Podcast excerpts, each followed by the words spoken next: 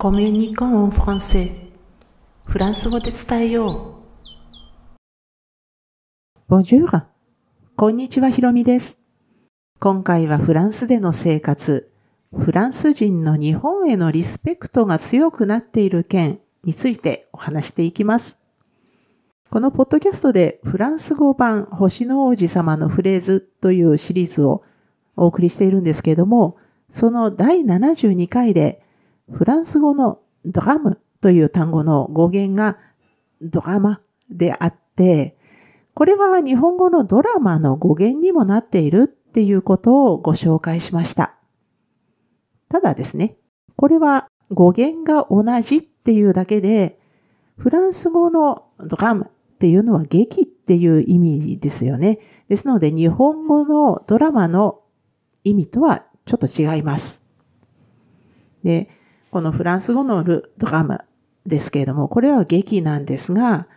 ドラマにあたるフランス語で使われるのが、レセリーテレビゼ。もう一回言いますね。レセリーテレビゼです。まあ、直訳すると、テレビのシリーズになるんですけれども、これあの、普通は、この、複数形で使われるんですよね。ですので最初のところがレ、これあの、複数の定冠詞ですが、レセリーテレビゼです。ところでですね、最近はこのドラマという、まあフランス語の方はもともとはドラムですので、ドラマっていう言葉もよく使われるようになりました。まあ英語の影響があるんだとは思うんですけれども、日本語のドラマも人気があるらしくって、ドラマジャポネなんて言われたりしてね。で、あとはあの、あえてローマ字と同じように、普通のドラマジャポネっていう時は、で、R, A, M, A でドラマなんですけれども、わざわざあの、日本語のローマ字と同じように、D, O, R, A, M, A とつける人がいるんですよね。で、このもう本当にあの日本の漫画はもう、まあ世界的になって、フランスはその中でもかなりあの濃いファンが多い国だっていうふうに言われているらしいんですが、この漫画、もちろんあの、ローマ字そのまんまです。えっ、ー、と、それからアニメも、アニメってローマ字で書くのと同じように表記されるんですよね。で、まあ、フランス式になりますが、まあ漫画だと漫画とか言われてね。あとアニメだとアニメって感じですかね。で、そういう感じで、あの、発音されるんですが、これはもうフランス人なりの日本文化へのリスペクトなのかもしれないって思っています。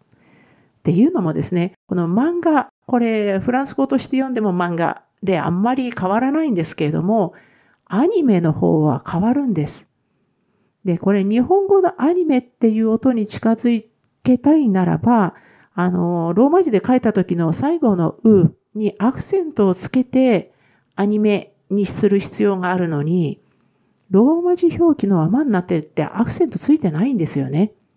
でも、発音は日本語に近い音のまんまです。で、これはもう、あの、フランス人的にはね、ちょっとありえない話なんですよ。っていうのは、このアニメ、まあフランス語になっているアニメは、もうフランス人にとっては発音の仕方を知らないと読めない単語になったっていうことなんですよね。まあちょっと大げさに聞こえるかもしれませんが、英語とはちょっと違う。フランス語は普通、音節ごとの発音の決まりがちゃんとあって、それを守ることでもう知らない単語でも読むことができます。で、例外が少ないので、わざわざ例外扱いにね、あの、このアニメをするっていうのは、よっぽどのことだと思うんです。で、もう日本文化の影響はもうあらゆる世代、あらゆる場面に広がったっていうふうに住んでいて感じます。まあ、それだけ多くのフランス人が日本を好意的に思っているっていうことですよね。まあ、日本人がフランス語を勉強するには間違いなく追い風になってますね。このエピソードはブログ記事としても投稿しています。説明欄に該当する記事へのリンクを貼っておきますので、スペルの確認など必要でしたらぜひお使いくださいね。では今回も最後まで聞いていただきありがとうございました。アビアンとまたね。